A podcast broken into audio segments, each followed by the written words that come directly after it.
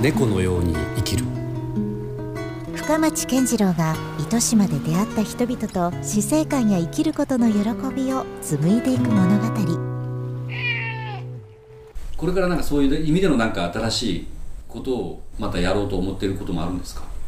うんですね。だからさっき言ったように、もう少しそのまあオープンな共同体みたいなのを作りたいですうね、ん。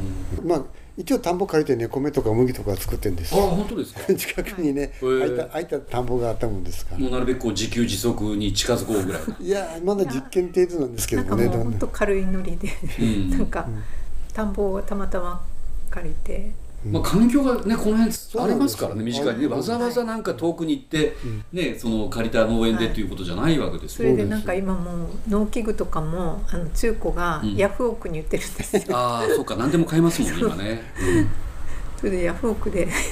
買ってね揃えてね。まあ簡単にあの安いやつばっかり揃えてね、ええ。もう結構できてます野菜とかは野菜とかじゃなくて僕こう大体米と麦、えーあのなんて穀物を作ってるんですけど、それ結構難しくないですか？いや簡単にできる。これが簡単なんですよ。マジですか？もうあの野菜の方が手がいって大変なんですよ。へえ意外。野菜が難しいと思います。あそうなんですか？なんか野菜の方がなんか家庭菜園とかのイメージで言うとね、うん。皆さんでやってらっしゃる。それぞれ野菜は作り方があるでしょ、うんうん。今は仕事の傍らやってますから、うん。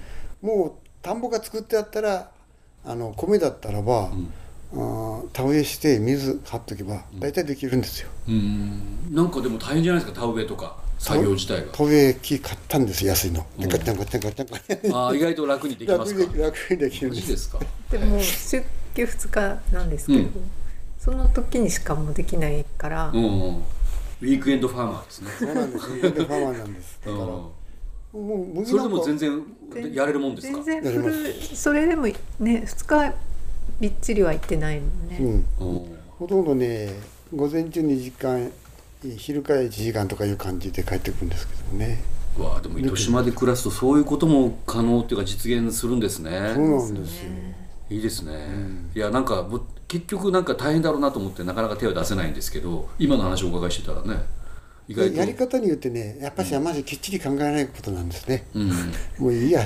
割と適当に。適当に、はい。あんまし取れなくても別に困らないんだからみたいな感じすごいで適当なのに、うんなんだかうまくいったねみたいな。なんだかう。んそれいいっすね。最高じゃないですか。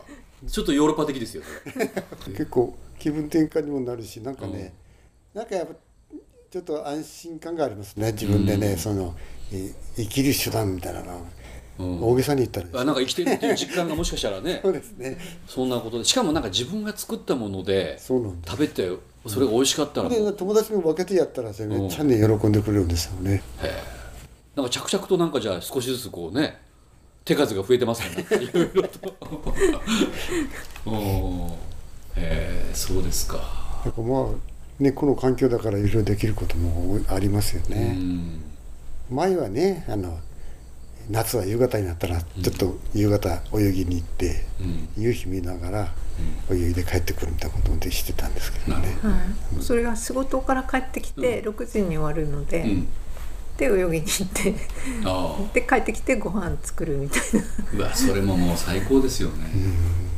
どうですか？じゃあ最後に幸せを後で気づいたっていうか感じたことってどういうことがあります？なんかほらその時って意外と気が付いてないじゃないですか、うん。あ考えてみたらあれはすごい良かったなとかなんかそういう実感ってあります？うーん。幸せなこう生き方とかっていうことで言うと。まずあれですねそのスムーズに決断できたってことですねここまで。ああなるほど。迷わずに。まあ迷わずに、ん。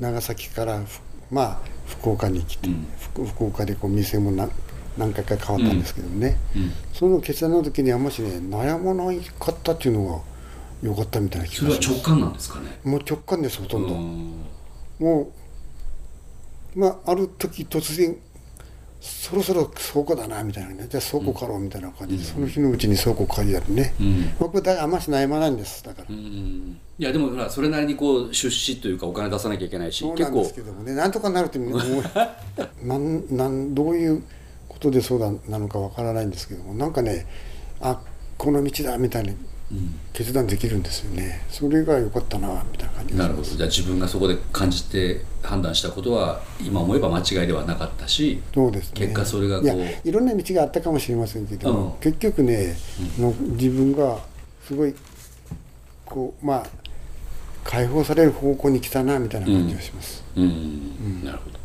奥様はどうですか？私はやっぱり北欧に行ったっていうことがあの人生でやっぱりうん。すごいし幸せ幸せだだったなっていうか大きな分岐点。そうですね。うん。はい、それからいろんなことを学んで、うん。あのやっぱり自分だけが幸せっていうのが本当の幸せじゃないんだなっていうのが、うんあのすごく分かってきたし、うんあのまあ、私たちお店してますからやっぱりお客さんにこう喜んでもらいたいっていうのもあるし、うん。まあ、働いてる社員も幸せに暮らしてほしいっていうのとか、うん。またこの地域でもうん。こうみんな皆さんとつながって、うん。あの行って、まあ、そのために私たちが何ができるかなっていうこととか、うん。こうだんだん考えるようになったんですけど、うん。まあ、自分だけがこう成功してうん。あののんびり暮らすっていうのじゃないっていうのが、うん。やっぱ北欧に行ってこういろいろ学んだかなと思うんですよ。はい、北欧がそういうことに気づかせてくれたというか、それでうん考えるとあなんか幸せだったなって思いますね。うん、いやもう本当今日のお話をお伺いしていていやもう本当素敵だなってシンプルに思いますしね。なんかそういう意味ではますますこれから周りの人も幸せにして お二人にもね幸せをこの生き方を全うしていただきたいなというかまたそれをなんか旗からこう見ていたいなというそんな気持ちになりました。ありがとうございました。今日は貴重な時間あ。りがとうございました。